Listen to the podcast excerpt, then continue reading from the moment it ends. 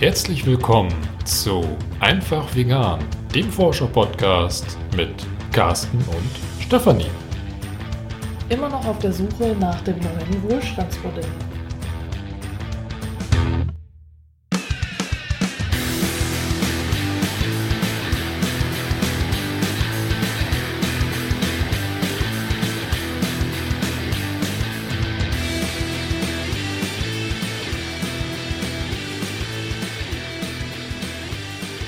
Dieser Folge muss ich leider, leider eine kleine Warnung aussprechen, weil das Thema, was wir heute behandeln, neigt zu Trockenheit. Okay. Also jetzt nicht spröde oder dröge, sondern es ist ein ernstes, theoretisch. theoretisches Thema, aber es liegt mir mehr oder weniger am Herzen, mal darüber zu sprechen, weil es basiert auf einem Buch, was uns vor Urzeiten mal geschenkt wurde. Es wurde nicht uns geschenkt, sondern mir, denn das war ein Trinkgeld für eine Tour, einen Spaziergang, den ich im Rahmen von Hamburg Vegan Erkunden durchgeführt habe. Genau. Und weil wir dieses Buch geschenkt bekommen haben, habe ich gedacht, ich muss es dann. Weil ich dieses. Wir können das jetzt ewig weiterführen. Genau. Also ich habe dann dieses Buch Carsten gegeben, weil er sehr gerne solche theoretischen Bücher liest. Ähm, Man hat es mir nicht ohne Grund geschenkt, man hat es mir geschenkt, äh, weil äh, derjenige, der es mir geschenkt hat, wusste, dass ich mich mit der Milchforschung beschäftige. Allerdings geht es mir da eben nicht um die Tier-Mensch-Beziehung, sondern eben um die Werbung. Aber Carsten hat das Buch sehr interessiert. ja, und da ist auch schon der erste Punkt. Es geht hier gar nicht um die Tier-Mensch-Beziehung, sondern um das Tier-Mensch-Verhältnis. Achso, Entschuldigung. Ja, da gibt es einen Unterschied. Oh je, Da siehst du, ich habe alles falsch gemacht. Ja, aber- beenden wir diese Folge. Fangen wir mal vorne an. Um mal jetzt so zum Punkt zu kommen, worum geht es denn hier überhaupt? Wie heißt das Buch denn? Das Buch nennt sich Human Animal Studies über die gesellschaftliche Natur von Mensch-Tier-Verhältnissen. Also nicht Beziehung, sondern Nein. Verhältnissen. Genau. Was ist denn jetzt der Unterschied? Ähm, der Unterschied ist einfach relativ einfach. Ja, Ist einfach, einfach, relativ einfach. okay. Also das Verhältnis ist, ist äh, eher abstrakt gemeint und die Beziehung konkret. Also wenn du jetzt ähm, Zu einem Haustier. Tier. Hund, Mensch, ist das eher die Beziehung und das Verhältnis ist im übergeordneten im allgemeinen Sinne. Okay. Also wie wir Menschen allgemein mit Tieren an sich umgehen, beziehungsweise wie wir Tiere bewerten oder ja. So, und ähm, dieses Buch selber, das ist relativ dick, ähm, sind so um die 400, 420 Seiten. In sehr kleiner Schrift sehe ich gerade. Es ist tatsächlich so ein bisschen klein gedruckt. Ich habe mich da auch wirklich erschrocken, als ich das erste Mal reingeblättert habe. Zumal der Inhalt dieses Buches, ja, wie der Titel irgendwie schon andeutet, Human Animal Studies, es hat irgendwas mit Studien zu tun, mit wissenschaftlichen Texten. Ähm, es ist eigentlich eine, eine Aufsatzsammlung von Wissenschaftlern, die eben genau dieses äh, Mensch-Tier-Verhältnis, was da im Untertitel anklingt, beleuchten. Und zwar aus unterschiedlichen Sichtweisen. Und je nachdem, welchem Aufsatz man jetzt seine, ja, seine Aufmerksamkeit äh, schenkt, ist es dann recht akademisch gehalten oder dann noch einigermaßen allgemeinverständlich. Da. Und wie gesagt, es ist eine relativ trockene Materie, aber ich fand äh, hochspannend, weil dieser ganze Themenkomplex war mir im Vorfeld überhaupt gar nicht bekannt. Also ich, wu- ich wusste nicht, dass es sowas wie Human, Human Animal Studies gibt. Das habe ich also quasi durch dieses Buch kennengelernt. Ja, und da wir stetig bestrebt sind, uns weiterzubilden, hast du den Part übernommen. Da habe ich den Part übernommen und habe tatsächlich dann durch die einzelnen äh, Kapitel durchgelesen. Also am besten ist es, wenn wir ein bisschen was aus dem Inhaltsverzeichnis vorlesen, damit man, äh, Einen Eindruck bekommt, wie akademisch das ist. genau, Und weil Carsten jetzt die ganze Zeit reden wird und ich nur so mhm, mhm dazwischen sagen werde, werde Mhm. ich das jetzt mal vorlesen, damit du ab und zu eine andere Stimme hörst. Ich lese jetzt einfach der Reihe nach einige Überschriften vor. Es ist tatsächlich zwischendurch auch auf Englisch oder Where's the animal in this text? Nee. Chancen und Grenzen. Das ist einfach nur das ist so. also die einzelnen Kapitel sind tatsächlich auf Deutsch, das ist nur die Okay. Überschrift auf Englisch. Gut, also damit haben wir jetzt schon eins. Where's the animal in this text? Chancen und Grenzen einer Tiergeschichtsschreibung. Eine Einführung in gesellschaftliche Mensch-Tier-Verhältnisse und Human-Animal Studies vom Chimera Arbeitskreis. Fragmente einer Anthropozentrismus-kritischen Herrschaftsanalytik zur Frage der Anwendbarkeit von Foucaults Machtkonzepten für die Kritik der hegemonialen gesellschaftlichen Mensch-Tier-Verhältnisse.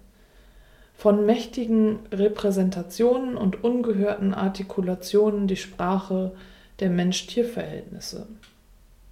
Ich glaube, es ist schon. Aber es gibt auch noch hier eine queer-theoretische Betrachtung der gesellschaftlichen Mensch-Tier-Verhältnisse für geschlechtlichte Tiere. Das ist auch interessant.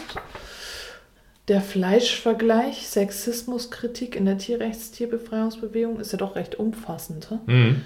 Oh, zum Verhältnis von Hardcore-Szene und veganer Biografie eine qualitative Untersuchung. Ist das so in Richtung Straight Edge? Ja, genau. Ah, ja, also okay. Also da genau in diesem Kapitel kann ich ja mal ein bisschen spoilern. Da geht es darum, dass die Autorin äh, sich mit äh, äh Personen aus dieser Szene ähm, unterhalten hat, also qualitative Interviews geführt hat. Ich glaube mhm. aber nur vier Stück an der Zahl und ähm, hat dann da äh, entsprechend äh, ihre Studienarbeit geleistet. Ah, okay. Also das, die ganzen Kapitel sind tatsächlich wissenschaftliche Arbeiten. Also es ist auch wirklich so, ich, ich weiß nicht, ob es eine Diplomarbeit ist oder eine, eine Doktorarbeit, will ich jetzt nicht vielleicht sagen, aber so der Aufbau ist klassisch äh, wissenschaftlich orientiert. Es gibt eine Einleitung, dann gibt es halt ähm, Erörterung der mhm. Begrifflichkeiten, dann, die, ich sage jetzt mal die eigene These, ja. nachher so ein Fazit und dann äh, meistens eine ellenlange Literaturliste. Ja. Also wer schon mal so im, im, Studienbetrieb irgendwie so eine Arbeit geschrieben ja, hat, der findet so diesen Aufbau. Und genau in der Art und Weise ist das halt bei jedem Kapitel. Und ähm, ich kann auch mal ein bisschen was ähm, aus dem äh, Einleitungstext vorlesen. Und zwar ähm, haben die Autoren geschrieben, mit dem vorliegenden Sammelband wollen wir die Debatte um gesellschaftliche Mensch-Tier-Verhältnisse vorantreiben, darauf insistieren, dass, das, äh, dass diese Verhältnisse als gesellschaftliche Verhältnisse zu analysieren sind, um einen Beitrag zur Etablierung der Human-Animal Studies im deutschsprachigen Raum zu leisten. Im englischsprachigen Raum scheint dieses Thema ein bisschen besser besetzt zu sein. Da wird auch so ein bisschen drauf eingegangen, aber nur so, um, um zu äh, verstehen, zu verstehen zu geben, dass es eben äh, hier im deutschsprachigen Raum nur ganz, ganz wenige Arbeiten gibt. Und ähm, ich, ich weiß nicht, was, was weniger Arbeiten heißt, aber mhm. ähm, das, was hier im Buch drin steht, könnte schon ja, ein relativ guter Überblick sein oder auch so das Gros der tatsächlichen äh, Abhandlung darstellen. Ich würde jetzt ganz gerne so ein bisschen auf den Inhalt eingehen und dort einzelne Textpassagen mal zitieren bzw. vorlesen um äh, die liebe Hörerinnen oder liebe Hörer auch mal ein Verständnis dafür zu geben, was verbirgt sich denn hinter so wissenschaftlichen Arbeiten zu diesem Mensch-Tier-Verhältnis. Da gibt es noch aus der Einführung äh, einen kurzen Satz. Die Verhältnisse, welche die Realitäten einer Vielzahl nichtmenschlicher Tiere bestimmt, lassen sich als Gewalt- und Herrschaftsverhältnisse fassen. Also das ist so der klare Kontext. Die mhm. versuchen das nicht irgendwie wegzureden, sondern wird halt als de facto Stand, Status quo oder sowas dann dargestellt. Ja. Sondern in diesem Sinne wird dann halt auch im weiteren Verlauf ähm, ja, aus unterschiedlichen Blickwinkeln dieses ganze Mensch-Tier-Verhältnis betrachtet. Und damit du mal wieder meine Stimme hörst, würde ich jetzt äh, auch etwas zitieren. Zitat Anfang.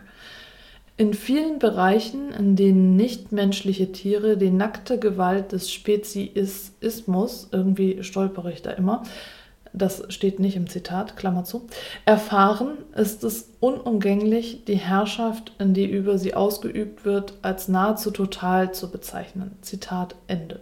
Also was ich zwischendurch sehr spannend fand, ist die Art und Weise, wie hier darauf eingegangen wird, wie das Mensch-Tier-Verhältnis zementiert wird. Ja, ich, ich kann da vielleicht noch mal ein bisschen was zitieren, um das ein bisschen zu untermauern. Sei dies der aufklärerische Begriff der Vernunft oder der des Subjekts, jener der Sprache oder seien es Begriffe von Macht und Herrschaft. A priori werden all diese Konzepte mit dem Menschen als Gattung identifiziert und nichtmenschliche Tiere aus ihnen ausgeschlossen. Dann äh, später heißt es noch, besonders augenscheinlich werden die Verschränkungen von innermenschlichen und Mensch-Tier-Verhältnissen in dem, was die Kultur, Moment, was die Kulturanthropologin Barbara Noske als tierindustriellen Komplex bezeichnet. Hier ist die Entindividualisierung und die Enttierlichung, die tierliche Entfremdung der Tiere zu beobachten. Es scheint ein einziger Tierkörper zu sein, der in größtmöglicher Kontinuität als jederzeit ersetzbares Objekt erzeugt, gemästet und geschlachtet wird. Jede Spur von Individualität und Geschichte soll getilgt werden. Und dann gibt es noch einen Absatz. Durch die Wiederholung von Handlungen innerhalb eines ideologischen Apparats wird das Subjekt also immer wieder hergestellt und mit ihm gleichzeitig auch der ideologische Apparat bestätigt und reproduziert. Zitat Ende. Zitat Ende. Also man merkt schon, es ist von der Darstellung her tatsächlich ja, ein bisschen schwerer und akademisch. Aber ich glaube, dass was dort drin steht, das ist ähm, schon sehr, sehr, sehr wichtig von der ja. Ja, stimmt. Also da habe ich auch noch nie so drüber nachgedacht, dass es tatsächlich ja so ist, dass es irgendwie, ja, also klar, dass das Individuum verloren geht. Es ist ja auch ganz häufig so, dass äh, sobald irgendwie ein Tier wie dieses Esther the Wonder Pig und so, also wenn es ein Tier gibt, was man dann äh, als Individuum rauspickt und deren Lebensgeschichte oder dessen Lebensgeschichte äh, dann äh, darstellt, dann ist es wieder ein Individuum. Aber tatsächlich ist es ja so, dass diese Schweine, diese Kühe, diese Kälber, diese Hühner, setze irgendein Tier ein, was mhm. gegessen wird, äh, dass die alle einfach als ein einziges Individuum in einer langen Reihe produziert werden. Ne? Mhm. Ja, ja, das stimmt. Also es ist tatsächlich so irgendwie, ja, wie, wie etwas, was also wie so ein In-vitro-Fleisch, ne? Ja, genau. Also, ja. Was so erzeugt wird. Ja. ja. ja und es wird auch nochmal darauf eingegangen, dass durch dieses ständige Wiederholen von bestimmten Abläufen, die wir als völlig normale Handlung begreifen, also ähm, das Essen von Fleisch oder die Nutzung von, von Tierhaut zu Bekleidungszwecken, dass sich durch diese wiederholenden Prozesse dann quasi automatisch immer eine Legitimation ergibt. Ne? Mhm. Also ich, ich, ich muss es nicht mehr großartig rechtfertigen, sondern es ist einfach so, weil es immer schon so gewesen ist und mhm, deswegen ja, ist es normal. Das ne? ist der Wiederkanismus. Ne? Genau, du hattest vorhin im äh, Inhaltsverzeichnis schon vorgelesen, Where the Animal in the, in the Text. Chancen und Grenzen an der Tiergeschichtsschreibung da habe ich vorher noch nie drüber nachgedacht, aber genau dieses Kapitel, das hat mich so ein bisschen zum Nachdenken gebracht, warum Tiere in der Geschichtsschreibung eigentlich gar keinen Stellenwert haben. Habe ich, wie gesagt, vorher noch nie mhm. in, in, Erwägung gezogen, dass das ja wichtig sein könnte, aber ähm, dieser Text, der hat mir einfach gezeigt, dass eine Geschichtsschreibung ohne Tiere eigentlich gar nicht machbar ist. Ja. ja also als Beispiele sind dort äh, der Erste Weltkrieg oder Kriege generell genannt. Ja, ohne Pferde. Ne? Ne? Ohne Pferde. Ja. Ähm, ja, wie soll man denn da gerade im Ersten Weltkrieg oder vorher dann die entsprechenden Kriegsmaschinerien irgendwo transportieren können? Ja, oder eben selber die Soldaten beritten. Ne? Berittene Soldaten oder auch Verpflegung. Ne? Das ja. sind ja alles so Sachen, die, die sind ohne Tiere gar nicht mehr vorstellbar. Also Verpflegung meine ich jetzt nicht, dass die Tiere gegessen werden, sondern der Transport. Ja, ja, ne? Und äh, der Autor geht eben darauf ein oder plädiert dafür, dass eben eine Tiergeschichtsschreibung stattfinden sollte, dass man sich dort überlegen sollte oder Ansätze finden soll oder muss, wie kann ich Tiere oder das Tier, das einzelne Tier so darstellen, dass es nachher auch von der Geschichtsschreibung her eine interessante Darstellung genießt. Mhm. Ja, so wie bei heute bei den Menschen so einzelne Charakter, äh, Charaktere hervorgehoben ähm, werden, die irgendwas ganz Tolles vollbracht haben, sollte man eben auch schauen, wie das bei Tieren der Fall war. Ja. So, der, äh, der, der Autor bezieht sich jetzt zum Beispiel auf ähm, Themen wie zum Beispiel Sklaverei. Mhm. Die Sklaverei wurde historisch ja auch aufgearbeitet, aber nicht, weil man jetzt einzelne Sklaven irgendwo mit einer Biografie vorfinden konnte, sondern da war die Informationsdecke, was das Individuum, Individuum betrifft, ja relativ dünn. Da ja. konnte man relativ wenig finden. Und deswegen hat sich die Geschichtsschreibung halt ähm, anderer Mittel bedient, dass man ähm, Buchhaltung von Sklavenhaltern oder Verladelisten von, von äh, Sklavenschiffen ähm, genommen hat und aus, aus diesen ganzen Dokumenten dann versucht hat, ja, so eine Biografie oder eine Historiografie von, von der Sklaverei irgendwo aufzuarbeiten. Mhm. Und hat das ja bis zu einem bestimmten Teil auch sehr gut hinbekommen. Ja. Und ähnlich schlicht vor, sollte man bei den Tieren vorgehen, die ja in bestimmten Kontexten oder Texten ja auch irgendwo Erwähnung finden. Ja. Und ähm, so sollte man sich dort annähern. Also dieser Text, Where the Animal in the Text, ist tatsächlich ein Plädoyer, eben genau diese Geschichtsschreibung auch aus Sicht von Tieren mal in Angriff zu nehmen. Mhm. Ja, und im weiteren Verlauf kommen halt Themen wie Sexismus, Rassismus oder generell so die, die reinen Tierrechtsbewegungsaspekte mit in diese Ausführung. Und ähm, hier wird nochmal darauf eingegangen, dass Sexismus und Rassismus ähm, ja, können nur aufgelöst werden, wenn die zugrunde liegenden Prinzipien von Hierarchisierung und Abwertung aufgelöst werden. Das bezieht sich quasi auf generell Unterdrückungsverhältnisse. Und mhm. ja, da werden halt ganz klare Parallelen zwischen ähm, Sexismus, Rassismus und eben der Art und Weise, wie wir Tiere ausbeuten, gezogen. Okay. Ja? Also diese Unterdrückungsverhältnisse sind alle miteinander verbunden oder verwoben. Und das wird in diesem Text auch nochmal sehr schön hervorgehoben. Also in diesem Zusammenhang ist mir noch ein Zitat aufgefallen. Zitat Anfang. In Form von erinnerbaren Entitäten, Traditionen, Routinen und Allgemeinwissen werden die Konstruktionen auf Dauer geschaffen und es wird unmöglich, ihre Konstruiertheit mitzudenken. Zitat Ende. Das hat mich persönlich ganz äh, also stark angesprochen, dieses Zitat, ähm, weil eben diese Konstruiertheit mitzudenken. Also das heißt, wenn ich, also ich habe das so empfunden, wenn ich etwas die ganze Zeit mache und nicht hinterfrage, mhm. dann habe ich auch ein Problem zu erkennen, dass das eigentlich alles sehr konstruiert ist. Okay. Ne? Und damit auch willkürlich ist. Irgendwo, keine Ahnung, mhm. kulturell oder traditionell bedingt. Ja. Ähm, aber nicht zwangsläufig so sein muss. Aber eben durch, diesen, durch dieses ständige Wiederholen und da das so, so quasi fließend ist, habe ich noch nicht mal mehr die Möglichkeit, gedanklich zu erfassen, dass das alles so konstruiert ist. Und ja. Mhm. Aber es ist dann auch wieder irgendwie Kanismus, oder? Es ist alles dann irgendwo Kanismus, ja. Melanie. Weil das ja, das, das ist ja äh, tradiert quasi, dieses ja. Verhalten ja. und dieses Muster, in dem wir dann drinstecken. Und erst dadurch, wenn wir das, diese, das Konstruierte dann äh, in Frage stellen, können wir ja erst daraus finden. Mhm. Oder? Genau. Also ist da auch ein Beispiel angegeben, zum Beispiel bei Vogelarten wird das Verhalten von männlicher Tiere ganz klar aus so einer konstruierten menschlichen Sichtweise bewertet. Wenn äh, ein männlicher Vogel einen anderen männlichen Vogel ja, verscheucht oder jagt, dann wird das als Territorialverhalten gewertet. Mhm. Wenn aber ein männlicher Vogel einen weiblichen Vogel verfolgt, dann ist es sofort Umwerbung. Und es wird automatisch ein, ja, die haben es als heteromonogames ähm, Bild oder Standardnorm bezeichnet, diese Schablone verwendet, um dieses Verhalten des Vogels zu erklären. Da wird auch gar nicht mehr großartig geguckt, ob es da irgendwie rechts oder links was gibt, sondern das ist einfach so eine, so eine gesetzte Schablone. Ne?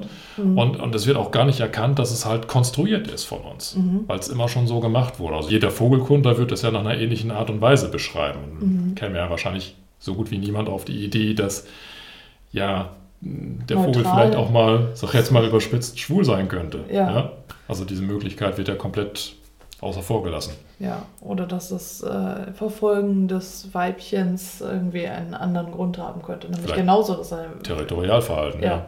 Könnte auch sein. Dass ja. er sie wegjagt. Ja. Ja, und ganz zum Ende des Buches geht es ähm, in die Bereiche Tierrechts und äh, Tierschutz. Also wie beide Bewegungen den Anfang gefunden haben. Das fand ich persönlich dann auch wieder ganz interessant, mal zu sehen, dass die Tierrechtsbewegung sich damals aus dem Tierschutz. Herauskristallisiert hat oder abgesplitten hat und dann eigene Wege verfolgt hat. Und was ich dann in diesem Text ganz be besonders bemerkenswert fand, war der Hinweis, dass der Veganismus damals in der Tierrechtsbewegung eher ein Randphänomen war.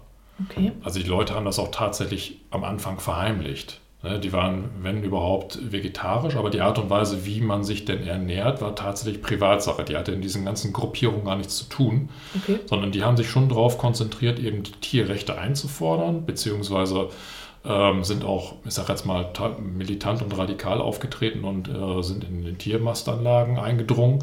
Aber ähm, Veganismus war auch dort noch verpönt. Ne? Okay. Also, das haben da in diesen ähm, Interviews, die dort skizziert wurden, die Teilnehmer auch so beantwortet, dass es eine Zeit gedauert hatte, bis der Veganismus dort auch Fuß fassen konnte mhm. und akzeptiert war. Okay. Und heute ist ja Tierrechtsbewegung ohne Veganismus gar nicht mehr denkbar. Das ist ja quasi so die ja, Grundvoraussetzung das ist ja fast schon. Ne? Unlogisch ne? sonst. Ne? Ja. ja. Nur das hätte ich gedacht, dass das von Anfang an schon der Fall gewesen Ja. wäre, dass ich eben vegan sein muss, um dort teilzunehmen, aber dass das am Anfang gar keine Rolle gespielt hat, beziehungsweise eher noch ein Tabuthema war, dass man eher so geheim gehalten hat, das äh, fand ich ganz interessant als, weiß nicht, Fun Fact will ich es ja schon fast nicht Nee. nennen, aber Aber nochmal einfach so Extrakt aus diesem Buch. Genau. Ja, ich habe mir dann nochmal herausgeschrieben, dass ähm, ab Mitte der 90er Jahre sich ähm, die Protestformen der Tierrechtsgruppen so weit öffneten, dass sie nicht nur ausschließlich die Szene angesprochen haben, sondern eben auch Menschen aus anderen gesellschaftlichen Kreisen ähm, sich angesprochen fühlten durch, durch Plakate, die allgemeinverständlicher oder allgemein zugänglicher gehalten wurden. Am Anfang war es wirklich so, dass die Tierrechtsszene sich untereinander sehr stark verbunden hat und auch kommuniziert hat und vielleicht auch gar nicht den Anspruch hatte, jetzt großartig nach außen zu wirken, weil man vielleicht auch gedacht hat, da findet man eh keinen Anklang oder sowas. Ne? Ja. Ähm, das scheint sich so in den 90er Jahren geöffnet zu haben. Und ähm, für mich war eigentlich so diese Abhandlung ähm, ein Thema, wo ich ähm, gespürt habe, ich möchte mich ganz gerne so mit dieser Entwicklung der Tierrechtsbewegung ein bisschen intensiver auseinandersetzen. Okay, Ja. also wird da noch was kommen. Da wird noch mal was kommen, weil das ist ja völlig an mir vorbeigelaufen. Ja, Das war ja auch nie ein Thema für mich, ne? also kein Entscheidungsgrund, ähm, um jetzt vegan zu werden, sondern andersrum, ich bin ja erst vegan geworden dann habe ich mitbekommen, ah, es, Es gibt gibt ja ja- Tierrechtsbewegungen. ja. Genau. Äh, man möge mir verzeihen, ähm, aber es ist tatsächlich eher so andersrum gewesen und deswegen finde ich das jetzt ganz spannend, aber mal zu sehen, wie lange gibt es denn da eigentlich so eine Historie? Ja, aber geht mir ja genauso. Also ich meine, äh, da ich relativ ähm, ja, isoliert als Vegetarierin aufgewachsen bin und keine anderen Vegetarierinnen oder Vegetarier in meinem Umfeld hatte, in meinem direkten sozialen Umfeld, vielleicht irgendwie mal, ja, eben irgendwo im weiteren Umfeld, wo ich dann, die ich einmal im Jahr oder einmal in meinem Leben gesehen habe, welche hatte, ähm, auch während des Studiums sogar noch, also so, dass es da vegetarisch immer noch eine Seltenheit war, habe ich auch wirklich nicht äh, das geschafft, irgendwie mich größeren Kreisen anzuschließen, die in Richtung Tierrecht gegangen Hm. sind. Ich, also meine heimliche Vermutung ist ja, dass das eher so in Großstädten passiert ist und nicht so sehr auf dem Land. Aber vielleicht ist es auch nur nicht da bei mir auf dem Land passiert. Ich weiß es nicht. Also was ich ja noch interessant finde, ist, äh, dass ja Tierschutz, ich habe da früher nie drüber nachgedacht, das ist mir jetzt erst klar geworden, seit ich vegan lebe, dass ja die Tierschutzvereine, wenn sie ihre Tag der offenen Tür feiern machen, auch die ganze Zeit äh, nichts Veganes hatten. Ne? Also die haben die Tiere gerettet, haben aber gleichzeitig auch Tiere gegessen. Und das ist so, eigentlich, wenn man es genauer betrachtet, auch so krass. Ne? Ja, die haben so. ja, ich sage jetzt, Haustiere gerettet und Ja. Nutztiere gegessen. Gegessen, genau. Ich kann mir nicht vorstellen, dass sie Nutztiere gerettet haben. Also, Nee, mag- aber das äh, ist halt einfach so ein. Äh, wenn man es weiter denkt, ist es eigentlich sinnbefreit, äh, Ja, sowas zu machen. Gelebte Idiotie. Äh, Ja, aber das, das ist halt was, das ist dann wieder der Kanismus. Kanismus, ja. Ne? ja. So, und das ist dann was, wo wir alle drin gesteckt haben. Ja. Ne? ja. So, genau, aber das äh, noch so, auch so am Rande, das fand ich ganz interessant. Also, für wen ist denn jetzt das Buch? Für die Leute, die sich gerne mit akademischen Texten oder wissenschaftlichen Abhandlungen auseinandersetzen. Ja, ich habe so den Eindruck gehabt, dass gerade der Anfang des Buches extrem unzugänglich war. Da waren die Texte wirklich so richtig Hardcore, Hardcore-Wissenschaft.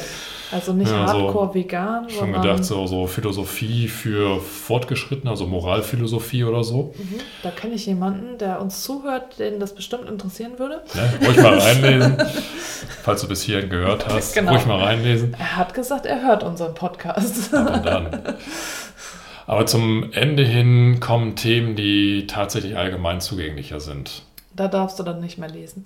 Also Dann merkst du dann, dass es seichter wird und dann gleitest du weg. Buch wieder weg. Nee, aber das ist dann tatsächlich etwas, wo ich, entweder hatte ich dann schon reingefunden in diesen Sprachgebrauch, aber nee, ich meine ich mein schon wirklich herausgelesen zu haben, dass das dann einfachere Texte sind. Da, wo jetzt nicht in einem Wort fünf Fachbegriffe auftauchen, die ich erstmal googeln oder im Lexikon nachschauen muss. Also gut, so schlimm war es nicht, aber ähm, ich habe am Anfang schon so den Eindruck gehabt, hier wird wieder versucht, mit äh, möglichst vielen Fachbegriffen um sich zu werfen, um Ist halt eine wissenschaftliche ja, Arbeit. Ne? Da musst du das dann auch Arbeit. machen, weil sich ja viele Wissenschaftler darüber definieren, wie sie sich ausdrücken.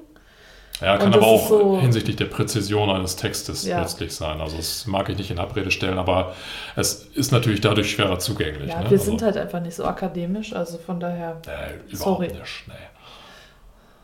Ist ja jetzt gerade so das Hochkürt, ne? Genau. Also wir sind ja gerade mittendrin.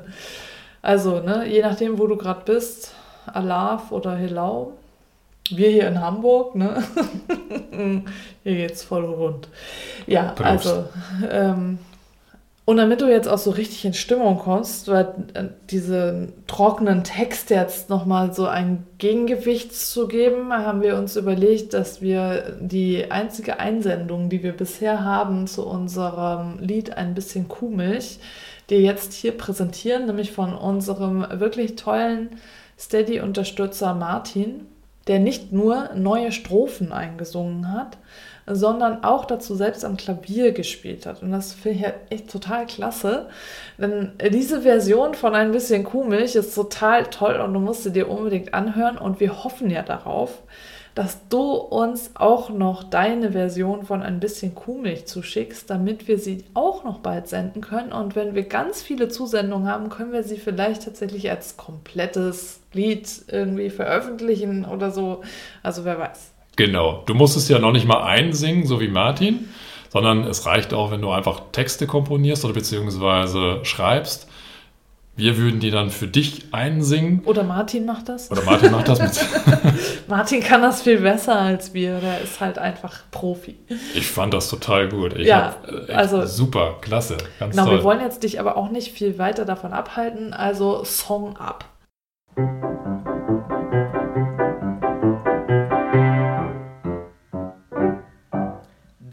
Bisschen komisch. Kann so schlimm nicht sein, sagt man so, das bisschen komisch.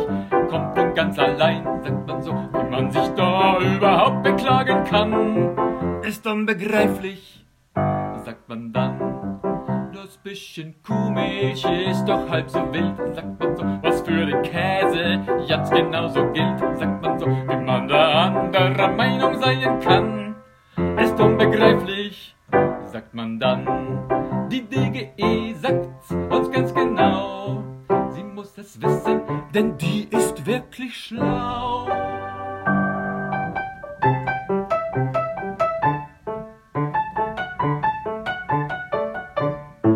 Das bisschen komisch in deinem Milchkaffee, sagt man so, das tut doch wirklich keiner Sau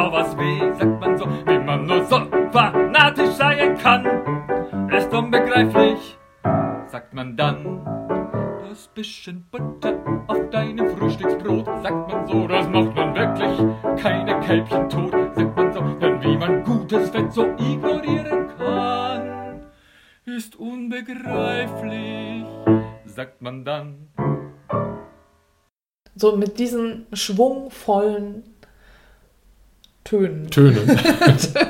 da fehlte uns das Wort mit diesen schwungvollen Tönen wollen wir dich dann auch in deinen Alltag entlassen und uns auch nochmal ganz, ganz herzlich bei unseren ganz, ganz tollen, wunderbaren, treuen Steady-Unterstützern bedanken und äh, uns bei dir bedanken, dass du uns hörst, dass du uns iTunes-Rezensionen schenkst und dass du uns unterstützt auf allen verschiedensten Wegen.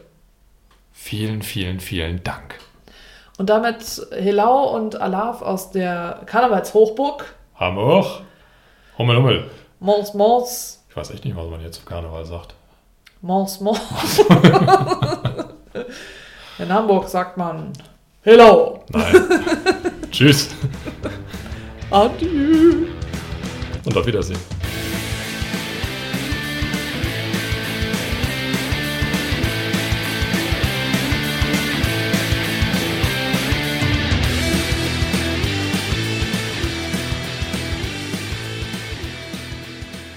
Kennen wir ein Karnevalslied?